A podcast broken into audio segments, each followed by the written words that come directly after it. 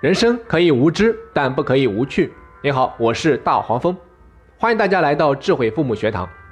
今天我们接着上一堂课，继续来讲另外一种让孩子容易变得散漫、任性的散养，那就是对纪律和社会规范的无视。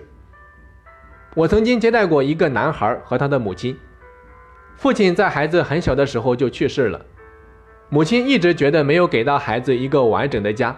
心里面特别的愧对孩子，所以尽量满足孩子的一切要求。孩子的成绩啊也非常不错，一直稳定的保持在班级里面的前五名。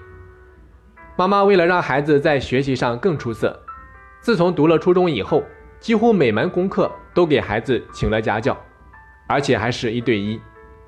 大家都知道一对一的模式啊是比较贵的，于是我说。那这样算下来，平时的花费岂不是很高？听完之后，妈妈说：“只要对孩子的学习有帮助，又没有超出我的能力范围，再贵我也愿意。”于是我又问了妈妈另外一个问题，我说：“如果不给孩子报课外辅导班，他的成绩会下滑吗？或者说，可不可以考虑给孩子少报几科？这样孩子既可以不用这么辛苦，又能够保住成绩。”听完之后，妈妈叹了口气说：“哎，没办法，孩子对他的多数老师都有意见。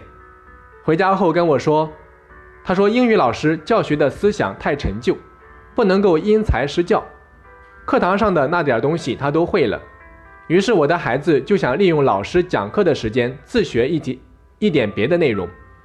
可老师因为孩子上课不听讲，就小题大做，说我儿子不尊重他。”还经常含沙射影的挖苦孩子，让我的儿子在同学面前很没有面子。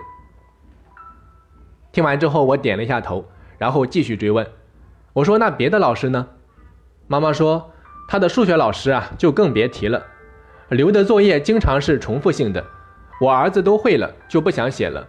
这种题海战术啊，真的是压制孩子的创造力，把孩子都变傻瓜了。所以我支持我的儿子不写作业。”数学老师后来没办法了，就给我儿子穿小鞋。孩子上课明明积极的举手发言，老师却假装看不到，所以孩子现在特别的讨厌数学老师。于是我又问：“那妈妈这边有没有试着去找老师沟通一下呢？”妈妈说：“我有和班主任反映过，可没想到班主任竟然说，你的孩子上课想听课就听，不想听就在那边自己瞎琢磨，还经常不交作业。”已经在班级里面造成很不好的影响，很多同学都被你的孩子带坏了。现在又是义务教育，没法让他退学，又不许各种惩罚和处分。你们作为家长，非但不配合，反而纵容孩子。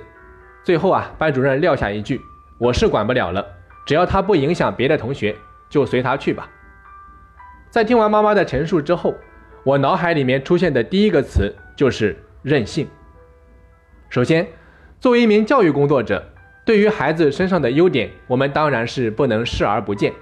比如说他的学习成绩，咱们再来设身处地的想一想，如果我们是孩子的那位数学老师或者英语老师，我们会喜欢这样的学生吗？不愿意跟着我的教学节奏和给出的建议走，自以为是，影响其他同学的学习，让我的教学工作受到挑战，浪费我的时间和心血。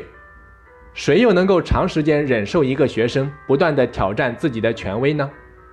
当然，我也愿意相信，真正智慧的老师有能力解决这些问题。可孩子是不是就真的有那么好的运气呢？更何况老师啊，也绝非圣贤，对个别学生有些意见也是人之常情。咱们再往长远想一下，孩子终归是要长大走上社会的，如果一直保持这样的行为习惯，谁会愿意当他的上司、同事或者说下属呢？谁又会愿意和他做朋友、谈恋爱呢？也许在社会上受的挫折多了，吃的苦头多了，可能会变得收敛一些。但与他们发自内心的想要做好自律和自我控制不同的是，他们的收敛是被动的，是因为失败和教训而不得已为之的。所以啊，他们往往不会真心接受。不会心甘情愿，而会充满抱怨、失望、无奈和愤懑。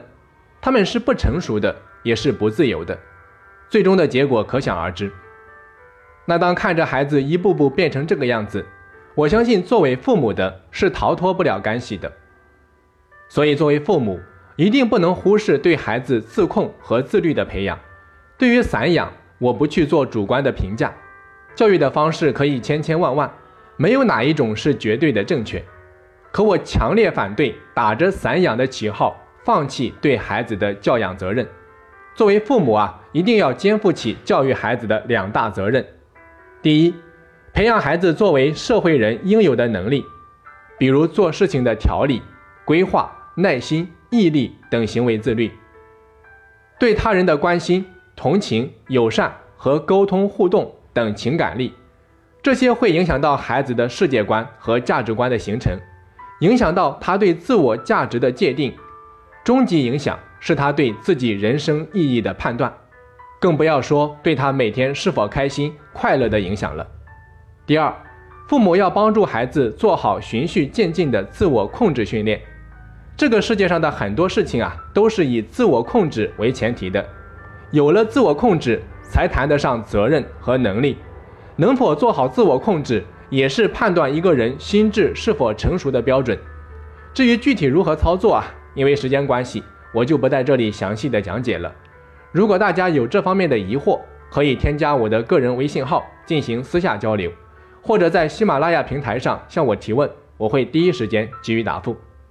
最后简单总结一下：如果父母不能够让孩子学会对纪律和社会规范的足够重视，放任孩子的任性妄为，就好比是让一个人啊游走在法律的围墙之外，既得不到法律的保护，又容易伤人害己，最后自食恶果。好的，本期的课程就到这里。如果你喜欢大黄蜂的课程，那么欢迎你到喜马拉雅平台搜索“智慧父母学堂”进行免费订阅。我们下期再见。